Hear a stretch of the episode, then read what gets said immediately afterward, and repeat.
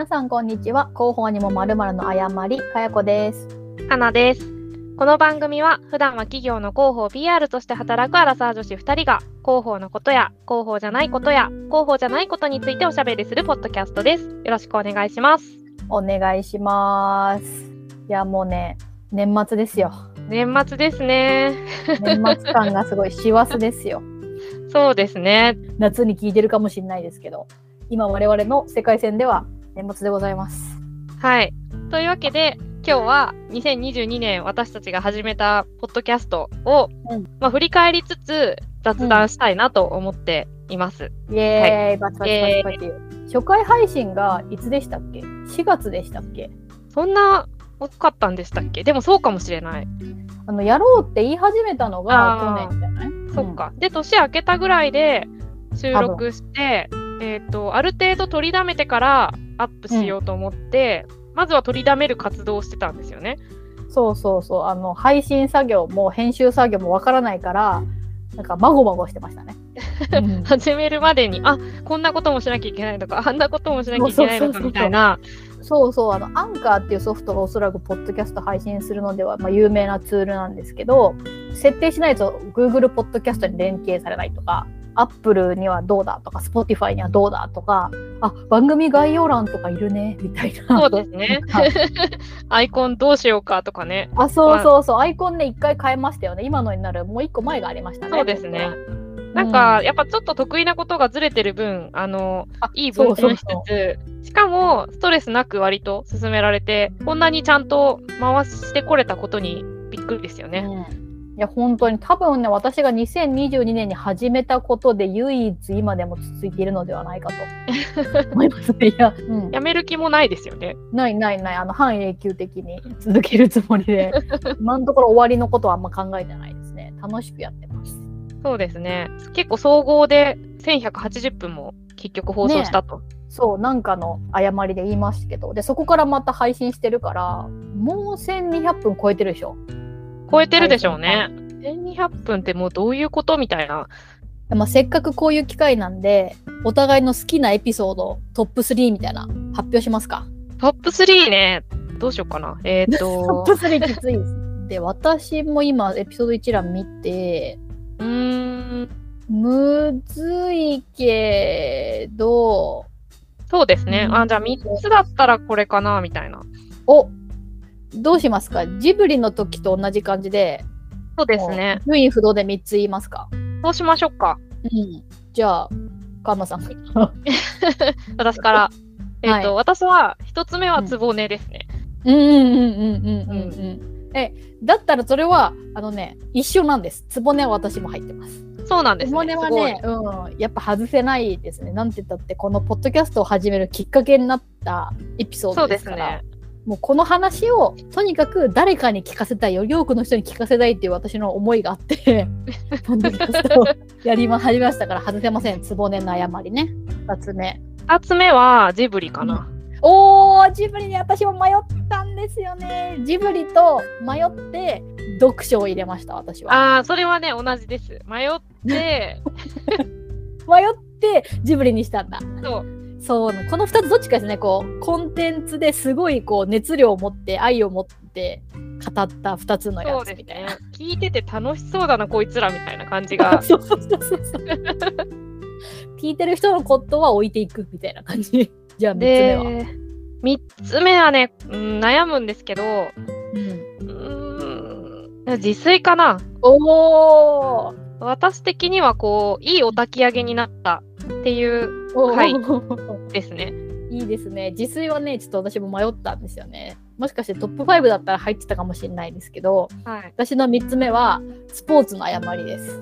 おー、そっち来ましたか。はい、スポーツの誤りでね、この2人で体育についてケチョンケチョンで言うっていうのが、2人でここまで楽しかった。そう、体育について嫌な女が2人揃って、なんか、あんなに鬱憤を晴らすかねみたいな 感じ。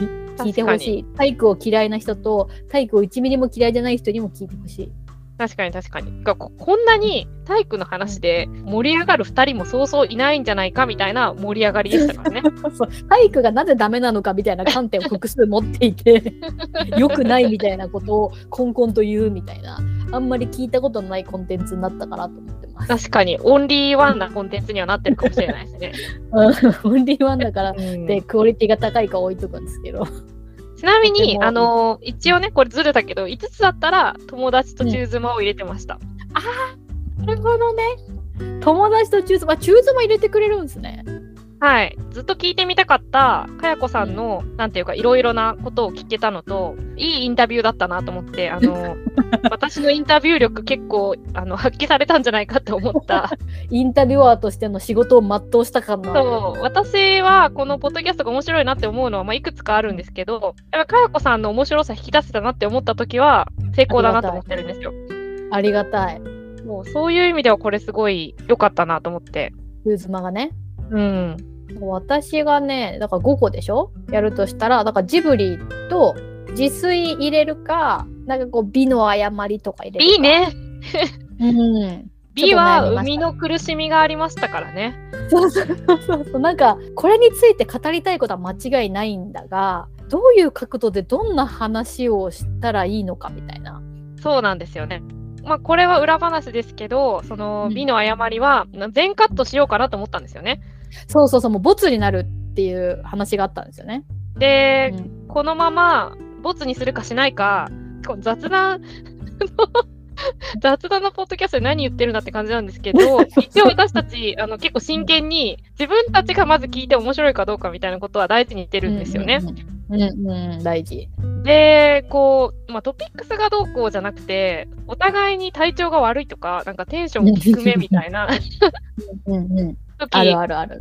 に、こう、ちょっと低調だったかな、みたいな。ってなると、なんていうか、審議みたいになるんですよね。そうそうそう。美はね、ひときわなんか落ち着いてるんですよね、二人とも。そうなんですよね。ただ、なんかしばらく経ってから聞き直したら、結構いい話してるな、我ながら、みたいな。自画自賛。自画自賛。うん。いや、そうなんですよね。意外とね、ほんで、その美の誤りが結構再生回数ランキングでいくと上位ですよね。そうですね。結構普遍的なうん。悩みだった、悩みというか問題意識だったのかなっていうのはありますよね。うん共感してもらえたんじゃないかなとか、まあこの再生回数ランキングはね単純にまあ再生っていうところでなんていうの？何分まで聞いたかみたいなことが入ってないんだとしたらもしかしたら興味喚起しやすいタイトルだったのかもしれないですね、その美の誤りっていうのが。7位ですね。美の誤り。7位です。意外ですよね。美がこんな風に再生されるとはって正直思ってましたよね。そう。てか、正直この再生回数ランキングが面白いですよね。面白い。何位まで発表しますか ?7 位も言っちゃったから7位まで発表するか。そうですね。美の誤りの前ぐらいまでで言うと、うんうんうん1位がバファリンの誤りは、これ初回だから、そうだようんなってこれはね。最初から聞く勢がいますから、ポッドキャストには。そうですね。今となっては恥ずかしいというか、あの、別にこれそんな聞かなくてもいいんだけどって思ってるんですけど、やっぱこう話し慣れてもないし編集し慣れてもないしたどたどしいからあれ聞いて離脱されるとちょっと悲しいみたいなそうなんですよね。そして第2位が、読書の誤り前編ですね。これめちゃくちゃ意外ですよねそう、これが意外で、シャープ12だし、だから最初から聞いてたら絶対離脱するぐらいの、あの、あ確かに確かに。12まで聞かないですよね。そうなんですどよ。離脱しそうな。しかもタイトルが「アラサー女たちエクニカオリを語る」っていう もうなんかマニアックな写真に。本当にエクニカオリさんのファンの方々だけが再生している可能性がある、そうなんですよね。これだから、意外でしたし、うんうん結果、読書の誤りは、そう結構聞かれてたりするんですけど、で、うん3位うんがうん鑑賞の誤り前編。うんこれ、シャープ2ですから、あの、うん1から聞いた人が聞きやすいところなのかなっていう感じですよね。そんな感じしますね。そう。で、1、2、3、4位が、つぼねの誤り。これはね、そうでしょうつぼねですよ。まず聞いてほしい。これは嬉しいですね。私が長年研究してきたことを、あの、長年研究してきたことね。そうですね。いや私、ポッドキャストの話して、まずどのエピソードを聞いたらいいって言われたら、まあ、とりあえずつぼね聞いてって言いますね。おすすめしているエピソード。まずはまあつぼね聞いてどう思うかでもう合う合わないがちょっとわかると思いますと。確かにね。つぼね、だっていろいろなトピックスの中で、つぼねだけ何話してるのかちょっとよくわかんないですね。ですね。そうそうそう何この話みたいな感じなんだけどいや深いねやっぱつぼねがもっとうんもつぼねが再生回数ランキングでトップ4でよかったです。うん、よかったです。これがちゃんとあの刺さってるんだなっていうのが、こう分かってよかったですよね。うんうんうん嬉しい。はい。そして第5位が読書の誤り中編ですね。なんで？なんでなんだろう。中編ですから、それがまたすごいですよね。確かに。前後編じゃなく中編だしね。前そうそうそう。前中後になった数少ないやつですよね。読書は。やっぱシリーズものってなると、前編から聞いて途中で離脱みたいな感じだとう。んうんう思うん。中、読書の誤りは前編から聞いた人が中編までちゃんと聞いてくれてるっていう。そうことだとそしてその中編がねベスト5に入ってるわけですからそうですね。これもまた意外な 意外な感じでしたね。テンションですね。高めの感じでしたね。確かにね全部高いな。で、1、2、3、4、5。第6位が友達の誤り。これも意外意外なランクイン。そうですね。これはだから、やっぱりテーマとして、うん皆さんに、なんか相通じるところがあったのだろうかっていう。うん、そうじゃないですかやっぱこのね下の7位も美の誤りなんでやっぱこう社会人友達できない問題みたいなことを喋ってる友達の誤りとやっぱこう化粧することとか美しくあれみたいな社会の風潮みたいなこの語ってる美の誤り両方こう割と我々の同世代に響いたんじゃないですかね。そうですね。友達の誤りは、これ、88%の人が最後まで聞いてるんですよね。すそれごいがまた、すごい。すごい離脱率めっちゃ低いんだ。そうなんですよ。だから、そういう、こう、最後まで面白く聞けるトピックスが出せたのは、長いですからね、我々の。いや、本当そうなんですよね。本当長い。もうブレもすごいしね。なんか20何分のやつもあれば、なんか50分みたいなやつもあるんで。そうですね。うん、そう。で、まあ、7位までとか言ったのに、あの、一応補足すると、美の誤りの次が駐妻の誤りになっております。でしたね。はい。名インタビューのあれが出ましたかね。成果が。そうですね。あの、かやこさんがノート書いてプチバズりしてたあの記事を発端に中妻ってそんなに普遍的な話題じゃないけどやってみるみたいなあの感じでトライしてみた結果、結構うんうんたくさんの方に聞いていただけたのかなっていう。うん。なんか意外と、中妻の界隈で普遍的な悩みがあったんでしょうね。中妻の誤りはね、またリターンズとかやりたいですね。あのまだまだ喋れてない話題がいっぱいあるんで、アップデートしていきたいという思いありです。そうですね。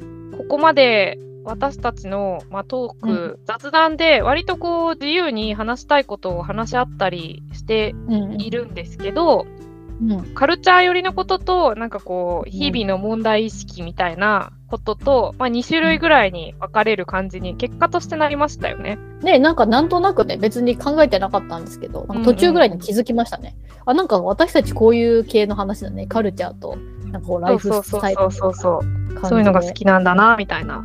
一応私たちはトピックスを何話すかっていうのは、あの雑談ではあるんですけど、こんな話したいねっていうのを、あの話し合ったりしてるんですよね。そうそうメイントピックはね一応決めてまあただメイントピックはどこ行ったのだろうかみたいな感じで終わるということも 多々あるみたいなまあ、そこは自由に行こうっていうね。あのそうそうそうそうそう。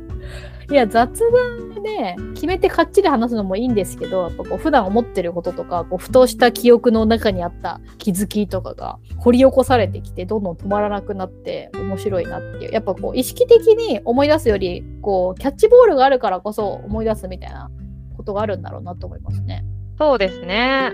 いやー、いやなんか友達にこう話すトピックもそうですけどどうやって話してるの？みたいな2人とも話がうますぎない？みたいなことを言われるんですけどあはい。それはあの大丈夫ですカットしてますみたいな話が下手で「あのー」とか「えっと」とか「んーどうしよう」とか言ってるのはあの全てカットしてるのでそうですね。作られた話のうまさでございますということは言っておきたいと。高まってるとしたら、カットされる力が上手くなりましたよね。あそうそうそうそうそう。ほんとそれ。これカットかな？みたいなこととか、まあ、噛んだりとかした時にちゃんと言い直すみたいな技術が上手くなりましたね。そうですね。そこは成長したかなっていうあの ところかもしれない。そうそうそうこれはあれかも私があの古典のはい。多分今はもう配信されてないんですけどなんか採用のお知らせとかはい。ちょっとしたお知らせであの音声に出ることがあったんですよ私。はい。龍之介とかムロさんとかとこれ古典ラジオのパーソナリティのね聞きましたよありがとうございます。でそれで、まあ、初収録の時にポッドキャストってこんな感じで録音するんだっていうのをまあまざまざと感じるわけじゃないですか。はい。で、まあ、2人はもう慣れてるんですごく上手に言い直すんですよ。あちょっと今のあれだったな言い直すわ。てんてんてん。ではみたいな感じで言ってて あなるほどみたいなこんな風にこう言い直すんやと思ってで実際それでやりたいと思うけど喋る延長線上で言い直しちゃったりとかして、実際に編集画面を見るとちゃんとこう空白の時間を作ってないから綺麗に切れないんですよね。そうなんですよ。喋りながら言い直すと。あ、あうにゃうにゃうにゃうにゃうにゃ、あーでさーとか言って、あーとか言っちゃってるから、切れないんですよね。はい。そうそれを体感して、あ、これは別にカットはいくらでもできるんやから、一回黙ろうと。黙るのが大事なんや、みたいな経験値積んでますよね。私は別にそんなことはしてないけれども、結構自分が編集するときに切ってないと不便だなみたいなのは、ひしひしと感じる。結うん構うん音声編集沼みたいなのに、あの私もハマってしまって、切切るとこんなに綺麗になるみたいな。そうそうそう、止まんないんですよ、実はね、あれね。そうなんですよ。うまく話せているかのように言葉がね、止めどなく。こだわろうと思ったら本当になんか「あ」とか「え」とかそういうのを全部切ってめちゃめちゃ綺麗なあれにできますもんね。そうですね。で、その、どのくらい残すかの塩梅みたいなのがハマるんですよね。まあ、この このかやこさんのあのためはあの生かした方がいいのではみたいな。スキル上がってる。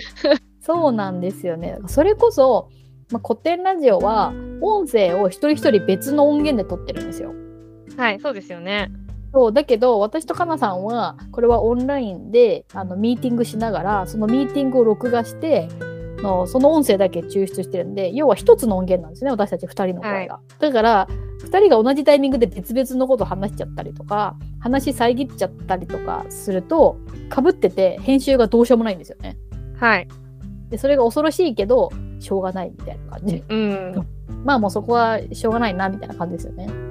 ただまあ、プロに頼んだりなどしてないことは誇りたいというか、あの頑張ってますと言いたい。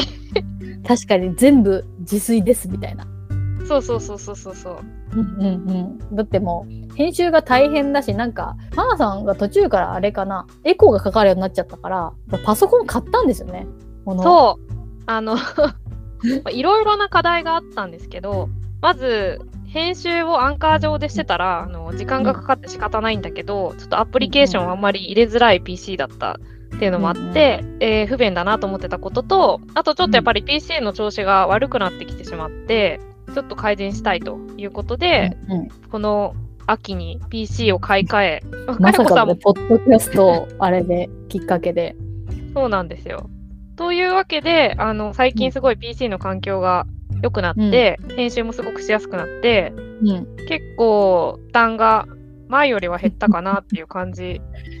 いや。本当ね私たちのねポッドキャスト前後編、まあ、1回で撮ってるから下手したら本当になんか90分ぐらいの音源をまず最初聞いてどこで切るかのジャッジをしてじゃあ前後編に分かれてからさらにそれぞれ切るみたいなことするとやばいですよね聞く時間が本当に。そう。あのーだから、想像してる以上に、私たちしかも、トークごとカットしたりしますしね。あそうそうそう1エピソード丸々ボツみたいなね。うん。なんか、このシビアさ何なんだろうって思うんですけど。なんかでもやっ10分ぐらい熱弁したけどボツにするみたいな。そうそうそうそう、この話はここでしなくてもよかったかもねとか言って、あの、そうそうそうなんかちょっと間延びするよねみたいな感じで。実は全カットした回が1個だけありますよね。ああるあるある懐かしいボツになった回がね。そうそうそうそう。いや、なんでこの話をうちらしたんだろうみたいな、そもそもみたいなこと言い出して。そうそうなんか聞き返して別にエピソード自体は結構面白かったりするけどなんか回としてあんま成立しないみたいなうん。ものがあって謎のシビアさ別にお金もらってるわけでもないしそうですよね。それによってストックがなくなって大変な思いをしているのに、あの、そうそう。謎のこだわり。前後編としたら2回分ですからね。もう、そう、2週間急にね、早まると思ったら、バチバチに焦るんですよね。やばいじゃん。そうなんですよれだとしても放送しないみたいな。そうう、ただその辺の感覚が、私とかやこさんで合ってたのが良かったなって思います。確かにね。確かにね、なんかちょっとムッとするみたいなね。え、別に面白いと思うのにみたいな。そうそうそうそう。てかいいじゃん、別に、その、出しちゃえば雑談なんだし、みたいそうな。ね。と確かに確かに、こだわる、こだわらないとかね。そうそうそうそう。あと、まあ、尺も大体このくらいにして、で、うんうんまあ、こういうトークはあの余分だから抜いてもいいかもねみたいなその感覚が結構合うなって毎回思いますよね。確かに確かに。そこ別にこういうルールでいこうとか、うん。こういうジャッジの基準でいこうとか一切話してないけどなんかここの部分はカットしましたって言われたらまあそうだろうなみたいな納得感あったりとか、あなんていうんですかね。別に私だったらそこカットしなかったかもしれないけど全然カットされても遺憾ではないみたいな感じ、うん、そうなんですよね、カットしたいなら全然してもらっていいよみたいな感じですよねお互い。うん。信頼関係があるのがとっても良かったれなと。はい、だから長続きするんじゃないかなと思いますよね。その辺が合わないと、確かにね。妥協のラインみたいな。なんか。うんうんうん、確かに確かに。すごく片方がこだわっててなんかもう片方がどうでもいいじゃんみたいな感じだとえ？みたいな。頑張る度合いも変わってきちゃいそうだしそうなんですよ。な。まあでもかなさんの方が頑張ってると思いますけどねあの編集において。ね。今日めちゃめちゃかなさんがあの頑張ってくれてて私がいいねみたいになってあとちょっとだけ切るみたいなことになってるからありがとうございます、こんだけ自分の声を聞くと、最初の頃は、うん。自分の声をうん。こんなに聞いたことないから、確かにね。意識との戦いというか、あの、わかります？気恥ずかしいね そうそうそうそう私も知ってるけどこんなに早口でまくし立ててるんやと思ってゾッとするみたいな ことありました。なんか何の話してるんだよ、私みたいな気持ちにもなるし、わかる。なんていうか、オチのない話してるなとか思ったり、あのこの話に需要あるんだろうかとか思思い始めるときりがなくって、もうそれはねハマってきますね沼に。だからなんかだんだんこう客観視できるようになってきたり、あとはこう日々ね、ここで話したことを外で話したり、逆に外で話したことをここで話したりみたいなことで、うんうんうんうん。話すのも前よりはうまくできるようになったのかもしれないですね、私の場合は。応用。してるかもしれないですね。うん。まあ私大抵同じねエピソード5回とか喋るんです。鉄板トークとしてあのちゃんと確立していってるんで、そうなんです。だから逆にこの収録で初出しエピソードってなった場合ちょっと緊張が走りますね。そうなんですか？あ。初めてそうそうこのエピソード初めて話すけどちゃんと面白くちょうどいい尺で話せるだろうかみたいな ことを考えながらまあでもカットできるんでねライブじゃないんでそうですね。若干緊張してますなんでいつもそういう時はあ、そうだったんですね。そうなんですそうなんですよ感じさせない。いやいやいやもう何ですかね人生で鉄板のエピソードいくつかありますけど本当に鉄板のやつはもう流れるように出てくるんでもう 最後の展開まで見えてるんで そうじゃない時はね大丈夫かなとか思いながらなるほど。私あのネタ出しをちゃんとしつつも私なんかそのページ開いてなかったりなんか無視して喋ったりするんで毎回かなさんがちゃんとこのぐらいのエピソードが全体である感じでもうそろそろ終わりかなみたいなやつとかこのエピソードを入れようみたいなことをちゃんとしてくれてるので助かっています。いや、もう即興力じゃかなわないですからね。あのうん逆に準備力がないんで私が。で結局本当収録前にあのエピソード喋るって言ってたのに喋んなかったですねとかやることありますもんね。そうやったわみたいな。で、あの、言ってくださいよって言うから、あの、その後は、え、あの話は大丈夫ですか？みたいな。そうそうそう。で、あたかもね、編集で私が思い出したかのようになってるけど、かなさんによってリマインドされてるみたいなことが起きてますね。そうそうそうそうそう。いまだに覚えてますよ。あのー自炊の誤りで、え、何でしたっでしょけ何買ったんでしたっけ？肉のスライサーでしょ？肉スライサー。そうミートスライサーミートスライサー。私もそれめっちゃ覚えてる。すごい言いたかったの、本当に。ミートスライサーを買ったっていうことを。あんなに言いたかったのに、収録始まったら言わないで終わるみたいな。私もリマインドしようと思ったんですけど、こうミートスライサーにスライドできそうな、あの、うんうん。トークがなくて、え、どそうなんでえ、すよね。どうしようみたいな。で、突かよこさんミートスライサーもね。うん そう。で、いや、ミートスライサーの話聞きたかったなと思って、あの、終わるっていう。そう。私もだから、自分が提案しといて言わなかったのに、え、ちょっと言ってくださいよ、思い出してたなら、みたいな。なんで言ってくれないんですかみたいな。多席がすごい。そのおかげでリマインドしてもらえるようになりました。それ以来。うん。ね人によってはね、全然カットしないとか、あの、うんうんうん本当に雑談みたいな人もいるでしょうし、で、本当になんか、いくつかポッドキャスト番組聞いてますけど、本当にこう、ピンポーンで、あ、アマゾン来たわ、とか、あ、そう、すごい 携帯のメールの音がピコンってなって、あ、ごめんなさいね、オフにしてなくて、みたいな。え、そこはカットしないんだ、みたいなこととか、結構あって、なんか逆にカットするの大変だけど、カットせずに全部流すみたいな、なんか勇気に乾杯するっていうか。うん、確かにそれで。きなさそう、私。カットしたいかも。うん、私も嫌ですね。その生々で出しちゃうのは、うん、うん。うん、なんか、ちょっとね、その聞く側の気持ちとかを考えると、うん、うん、うん。いらないんじゃないかなって思っちゃったりもするし、まあ一方で、本当にファンだったら、うん、その臨場感みたいなのもうん、うん。楽しめるかもしれないし、その間とかも、なんうん、かうん、うん。いいのかもしれないから、確かにね。まあ好き好き、我々の番組がね、そのファンの方がおられるみたいなフェーズに入ってないんで、もしなんか、わかんないですけど、どこの世界線の話かわかんないですけど、すごい番組にな将来になったりとかしたら、ノーカットで出しても許してもらえるみたいなことがあるのかもしれませんね。そうですね。だから、うん思うんですね。オーバーザサンとか聞きながら、うん。これはどのくらいカットしてるんだろうかとか。いや、でも、オーバーザさんはやっぱプロがやってるから、ちゃんとしてるんじゃないですか。ないですよね。そう、カットなんか逆ににしても、皆さんここカットしたと思うでしょしてないですよって、あの、ジェーン・スーさんが言ったりしてる時あるから、やっぱこう、ちゃんとしたプロデューサーがいて、もう喋る2人は喋ることだけ考えてて、番組としてどう料理するかはもうちゃんとやってるんじゃないですか、やっぱ。うん、すごい聞きやすいですからね。すごいなと思います、本当に。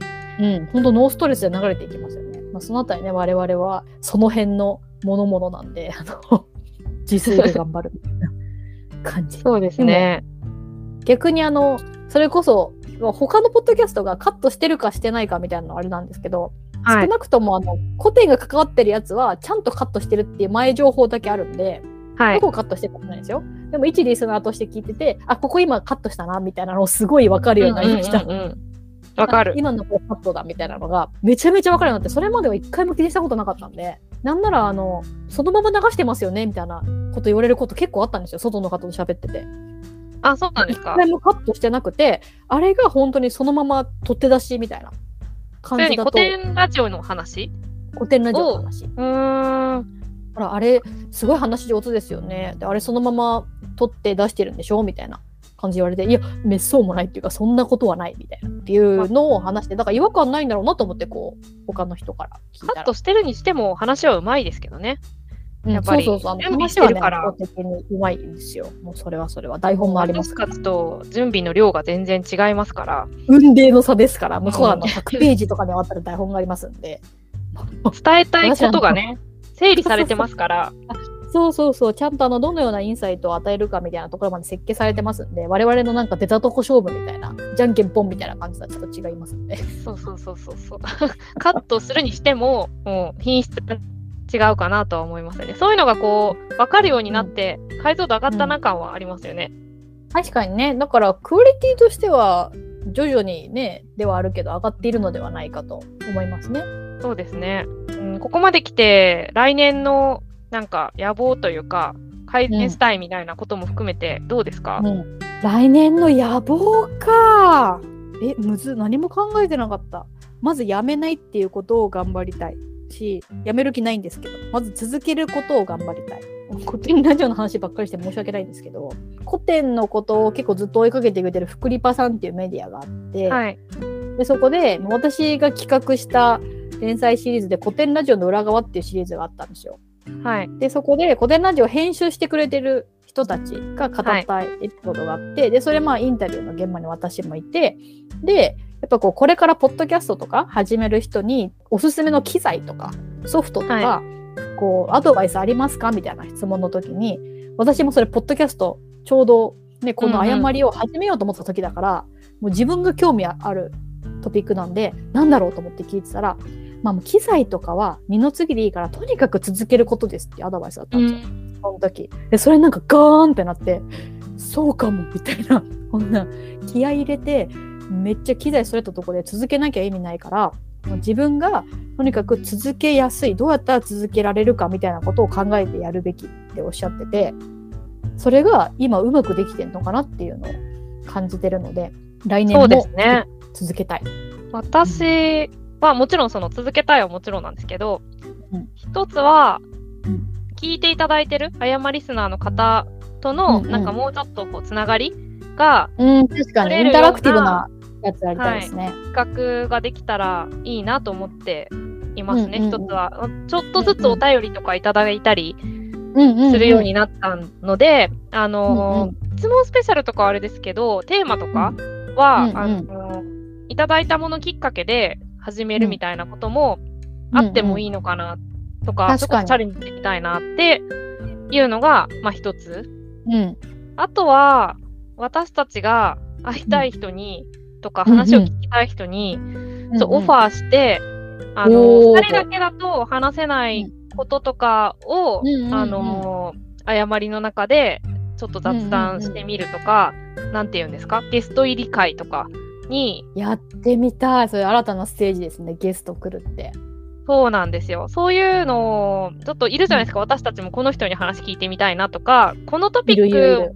2人だとちょっと共通項が少なめだけど、もう1人入れたらちょっと成立するかもしれないとか、そういうことが。ができたら話が広がるんじゃないかなって思ってるのはありますね。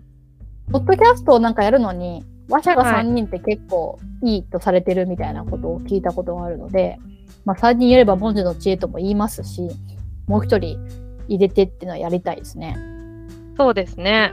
まあ、例えば、かやこさんの育児の話とか、あの、うんうん。私が広げられないようなこともあると思うんですけど、それをこう、なんかもう一人加わることで面白くなるとか、あるかもなと思って、うんうんうん。あとは、まあちょっと1周年がうんうんいつなのかちょっと調べもしないで言うんですけど、うん、確かにどこを一周年と置くかみたいな問題もね。結婚式あげた日なのか 籍入れた日なのかみたいなやつと一緒で収録した日なのか放送した日なのかみたいな。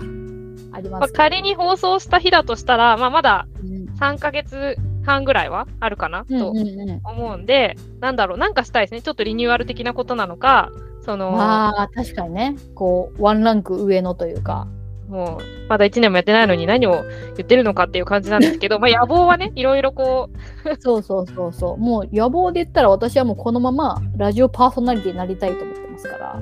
あ、そうですね。誤りを足がかりに。トーク力で道を切り開くっていうね。ねもう本当ラジオパーソナリティになるっていうことを前提にしてしまったらもうトーク力のトーク及ばないんですけど。すごいダジャレみたいなこと言ってた。及ばないんですけど。恐ろしい今無意識ダジャレ言っちゃった。トーク力はトークトーク及ばない及ばな。い。しかも割と高等な、口頭だけど別におもろくもないし拾うか迷ったけどえなんか今の親父客じゃねって思われるのもちょっと悲しいかと思って拾ってしまったけれども。まあでもねそういうところも目指していきたいだってね。YouTuber がテレビ出るみたいなはい。逆 YouTube いっぱい起こってる時代ですからあるかもしれないですよねそういうことは。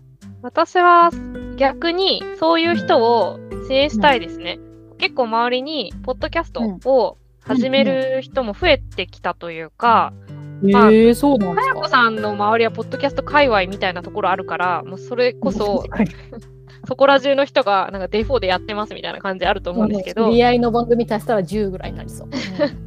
ただ全然そういうところに属してない人とかが、うんあの、ポッドキャストにゲストで出ましたとかもありますし、自分たちで番組始めましたとかっていう人もいたりして、うんうんうん、で、私自身も友人のあの活動を応援するっていう意味で、ちょっとインタビューとかを、うん。あのする役として、もう一番組参加してたりするんですけど、なんとえそれはレギュラーですか？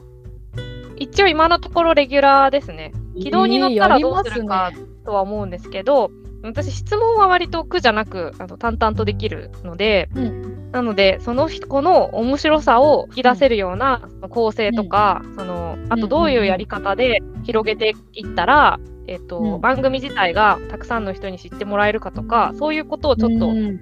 ハックしたりして、一つの手段としてもうちょっとこう知識を深めていきたいなっていう気持ちはありますね。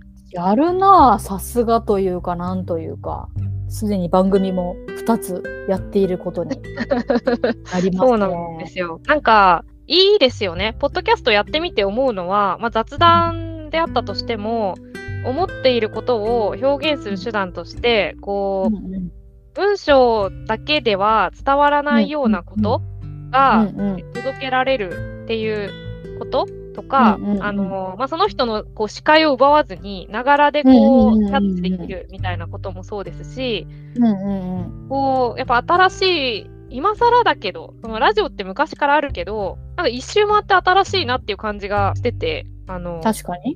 個人がやるってなってくると。昔はこう、うんうんうん。やっぱラジオっていうのは媒体があってそれを聞く人がいてみたいな、こう、うんうんうん明確に分かれてたと思うんですけど、今ブログみたいな感じになってきてるなと思うんで、そういうこう個人放送局みたいなものが、こううん。どんどん広がっていくのは面白いんじゃないかなと思ってて、うん。そのムーブメントにちょっと加わりたいなみたいな気持ちはありますよね。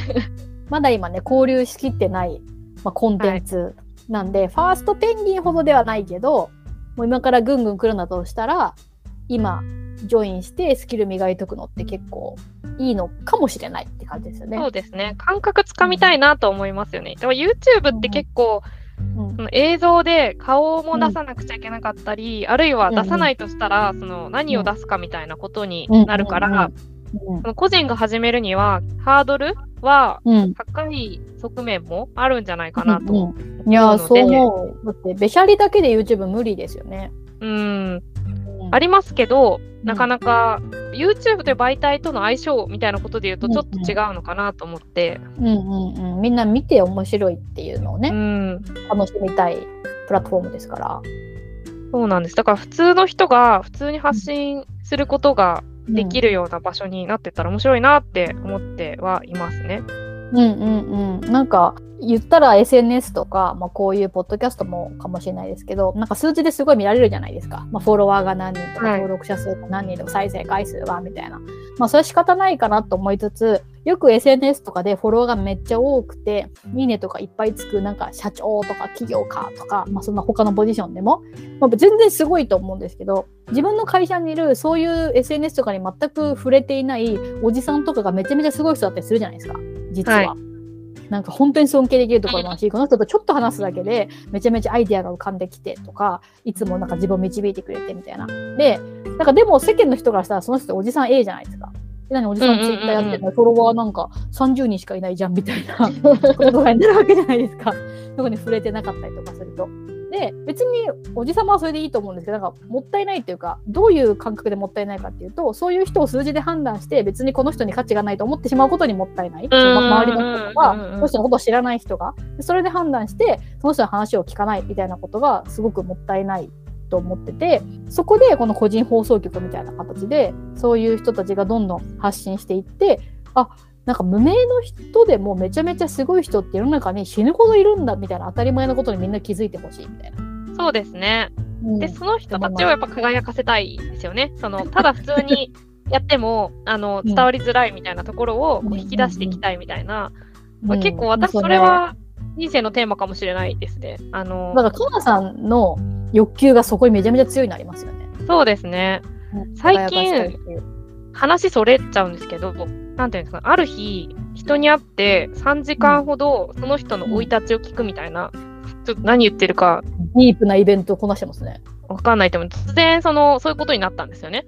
でうん朝9時に集合して、うんあの、朝食食べながら、うんその人が、なんか大学時代からこうどうしてここまで、あの至ったのかについてうんひたすら話を聞くみたいな。うんであまりにそれが面白くて、うんあの、もともと面白そうな人だと思ってたんですよね。うん。で、この感動をどうしたらいいんだろうみたいになって、なんかで、うんうんうん。この人のその話してた面白い言葉を全部書き出してで送ったんですよ。なんかここんなに響きましたっていうことを伝えたくて、うんうんうん。そしたらうん。すごく喜んでくれたんですよ。うん、いや、それは絶対嬉しいわ。って思われたらどうしようと思ったんですけど、あの。でえ、そんなことできるんですねって言われて、私にとっては当然の欲求だったんですけど、あの 意外だったみたいで、そこまでされるということが、うんうんうん。だからあんまいないですよね。そこまでしてくれる人。うんこういうふうに思うのって割とちょっとユニークな欲求なのかもしれないと思って、うん。バチバチにユニークでしょ。そうだとしたらもっとやってってもいいのかなって、あの、うん2022年今思ったりはしてますっていうまあ私。いいな、その欲求。なんでいいなって思うかっていうと、私も人の人生聞くの大好きなんですよ。はい。で、もともと採用担当やってて、面接すごい好きだったんですよ。はい。で、私、面接、まあ、やっぱ仕事なんで、あのあんまりご縁がないなっていう方は、まあ、正直最小限の時間で終わらせるんですけど、ご縁があるかもしれないって、まあ、わからない限りは探しに行きますよね。はい。で、まあ、自分が質問されて、回答する時間も含めてなんですけど、90分ぐらい一人の人と面接するんですよ。うんうん。で、そうなると、本当に人生聞いていくんですよ。なんでうちの会社受けてるのかみたいなところを深掘りするのに、現職の話とか、なぜ現職選んだのかとか、どんな学生時代でとか、もう人によっては幼少期まで聞いたりとかして、で、まあ、どんな人でも人生面白いんですよ。で単純に事例としても面白いしあこういう環境でこういう言葉を受けてこういう選択してきた人はこんな感じになるんだみたいなのがすごく面白くてはい。でその欲求めちゃめちゃあるんですよなんか人の人生聞くこと好きだから。うん。でもかなさんみたいにそこからこれが心に響くとかこれが面白いっていうことを抽出して輝かせたいまで私欲求言ってないんでやっぱかなさんのそこまでの欲求あったら何かにできるっていうかちゃんと相手に返せるっていうかその人をなんか補助したりとかサポートしたいみたいなことまで持っていけるからめっちゃいいなと思います。ありがとうございます。だ だから、採用は採用で、まあ、目的に応じて、なんかその人の話を聞いてっていうことだから、うん。うん。私はそこまでコミットできない。逆に、その人を採用したら、この人は幸せになれるのかとか考えちゃって、あの、うん。そこの責任とかが重くて、人事の近くで仕事してたことあるんですけど、うん。すごく大変な仕事だなと思ったんですよね。うんその、うんある程度割り切りも必要じゃないですか。来てもらうためには。せいだか合わせ飲むみたいなことが人事はいるんですよね。そうなんですよ。だからこの人の話を聞くっていうのが好きな気持ちを生かしようがないなと思ってたんですよ。ここういうことをするまで。むしろ？むしろ。うんうんうんなんですけど、あそういう可能性もあるのかもしれないなってうんうんうん気づいたというか、それが最近、でもこれ、ポッドキャストやってたおかげもあるんじゃないかなと思って、こう日々、あのお互いに質問し合ったりとか、その掘り下げたりとかっていうことうんをうん。やってきたからこそ、あの磨かれた部分ももしかしたらあるのかもしれないとか思もし。かしたらね。うん、えいいじゃないですか、カナの駆け込み寺みたいなして、あの人生聞いて、いや、あなたにはこんな素敵なところがあるじゃないみたいなことを言ってあげるみたいな感じのやつとか、卵をどんどん世に送り出すみたいなコンそうですテンツとか。。ね気づいてない魅力をうん発見したいですよね。あのん人間は一冊の本みたいなことを思ってるんで、あのマジで。ポエティックな 表現しますね。いや、なんか私もカナさんに送り出されたいと思ってるんですね。そうなんですよ。私とかやこさんを面白くしたい一心でこう いるんですけどありが。てえ。ありがてえ、そうなんですか？すいませんね、私それあんま思ってなくて、カナさんに対して。いやいやいやほっ、といても面白いと思うんで。どうしたら、どんな質問がこのかやこさんのトークを引き出すんだろうみたいなことは、すごくいつもね思いますね。いや、恐ろしい話ですね。おな何が恐ろしいっていうのはそんなに考えてもらっててありがたいのに、私はなんかボケーっとアホみたいな顔して考えてたらっていうみたいなことが恐ろしいなと思いました。突然の比喩とか、あの、え？みたいなこと言うから、なんかそうういうのって、この人がこの人生生きてから、生きてきたからうん言えることじゃないかなと思ったりするんで、確かにね。いや、変な言葉をね、選ぶことにちょっと命かけてる節あるんで。そうそう、そういうのを言いやすい感じにしていきたいなと思うわけですよ、こっちはね。なるほど。あ、なるほどね。確かにね。そういうの言いにくい空気感とか間とかあるからね。そうそうそうそうそうそう。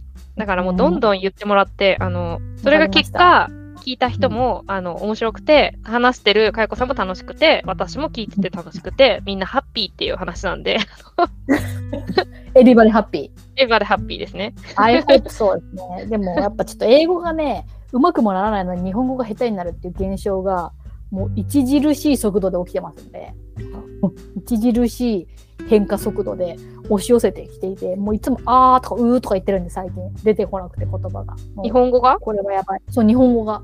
なんか、えあれだよあれみたいなことを、なんか80代かっていうぐらい 出てこなくー、て。増えたなって思います？めちゃくちゃ増えた。もうめちゃくちゃ増えました。正直めちゃくちゃよどみなく言葉が出てくる方なんですよ。こと例えとかに関して。でも例えたいっていうものがもう浮かんでるんですよ、脳内に。このその熟語がある、日本語にはあるということは間違いないのだが、その熟語が全く出てこず、周辺をうろうろして、こんなそれ面白い感じのことなんだけど、みたいな。い や本当に。で、めっちゃストレス感じてるんですよ。聞く方はどうでもいいんだけど、多分。例えたいものが浮かんでいるんですね。そうそうそう。だから、例えとも言うし、表現したい感じ。例えば、なんか、大きいじゃなくて、なんか、凄まじく大きいとか、その凄まじくとか言いたいとするじゃないですか。で、すごく大きいではなく、凄まじく大きいって言いたいんですね、例えば。はい。でも、その、例えば、凄まじくが出てこないから、なんか、もうちょっと、もっとみたいな感じで、なんか、こう強烈なみたいな感じなんだよね、みたいな。うん、あったんだけどな、その言葉みたいな。ちょっとどんどん引き出しにしまったんだっけみたいになるわけですね。聞く方はもういいよ、なんでも別にすごい大きいってことでしょ、みたいな感じなんですよ。その、お前のこだわり知らねえよ、みたいな。さっと出てこないと意味がないことなんですよ。うろうろしてもしょうがないんで。そう、あのポッドキャストの話に戻りますけど、なんかその私とかやこさんの反省の仕方がちょっと違ってて、あの、後で、なんかこの前こうでしたねとか言ったら、いやー、あそこもうちょっとうまいこと言えたなって思うんですよね、みたいなこと言うじゃないですか。なんか、私はももうちょっと違う角度で、あの、うん。もうちょっと、あそこで話を、なんか中断しないような喋り方あったかなとか、この話自体はちょっと余分だったかなとか思うんですけど、かやこさんは結構、ポイントポイントでうん、そこはもっとうまいこと言えたなって思ったとか、あの返しがいまいちだったとか、って言ってて、芸人だなみたいな。点がね、そうもうね、私も今芸人だなって思いましたけど、やっぱ視点がかなさんはディレクター、プロデューサーで、私はもうプレイヤーなんですよね。完全に。そうですよね。構成とかがどうっていうよりはもうライブで出ちゃったもん仕方ないんでそこで120出せるはずだったのになんか80ぐらいで落ち着いてしまった自分みたいなことを後悔する で、なんか、この話は前に聞いたことあったから、ちょっと新鮮なリアクションが返せなくて、そこ悔しいとか言って、そうそうそうそうそう。なんかこう軽く頭出ししてこういう話今日しますみたいなのとかの全然収録と関係ないただの本当のかなさんと私の雑談の時にかなさんから聞いたエピソードでいやそれめっちゃいいからこの誤りで話しましょうよってなるともう初回は聞いちゃってるんで、やっうん、ぱね初めほどのねやっぱ私リアクションが激しめなんでどうしても初回ほどの激しいリアクションできないんですよ。そう、そ二のねこのプロフェッショナリティがね、あの、やっぱすごいんですよ。それが発揮されての、あの、誤りなんで。そうなんですかね、この無駄というか、過剰品質でもないみたいな、過剰こだわりみたいな。そうで、こだわりのポイントが、私とかやこさんでなんで違うから、そのチェックポイントが多くていいんじゃないかなって思いますよね。うんうん、だって私、初回というか、最初の辺は、その構成がとか、そういう観点が全くなかったんで、かなさんが、まあ、こういう観点でここは切りますって言われた時に、目から鱗ポロポロポロポロポロみたいな感じになって、なるほどね、みたいな。じゃあ私もその観点で見てみようって言って、ちょっと観点あの増えましたから。でも構成に対する感度はかなさんほど高くないんですけど、やっぱ全体の一作品として、こんな、こんなどうでもいい、ポッドキャストのこと作品とか呼ぶのが本当激寒すぎて笑いますけど、作 品我々のね、我々の意識した作品としてますんで、あのうん人々がどう思うと。まあ、なので、この部分いらないんじゃないかとか、こうスムーズな流れとして、ここでちょっと温度下がっちゃうんじゃないかみたいなこととかを、あの、分かるようになりました。はいちょっとずつね。よかった。それはすごい良かったことですね。何この振り返り。まあ、あの適度にカットしましょう、今回もっていうことで、まあ、これ以上話しても、なんか自画自賛みたいなことになりかねないんで、はい今日はこのくらいにしましょうかね。はい。やってよかった、ポッドキャストみたいな雑なまとめをして終わりましょうか。はい。というわけでね、今日の回のね、あの、ついてもご質問、ご感想はあのお待ちしておりまして、えーハッシュタグ、あやまリスナー、あやまはひらがな、リスナーはカタカナにてお待ちしております。はい、お便りもどしどしお待ちしております。フォームのリンクを概要欄に貼ってますので、もう何でもかんでも話してほしいトピックでも、質問でも感想でも、わーでもギャーでも、お気軽に送ってください。めちゃくちゃ喜びます。はい、それではまた次回お会いしましょう。ありがとうございました。バイバーイ。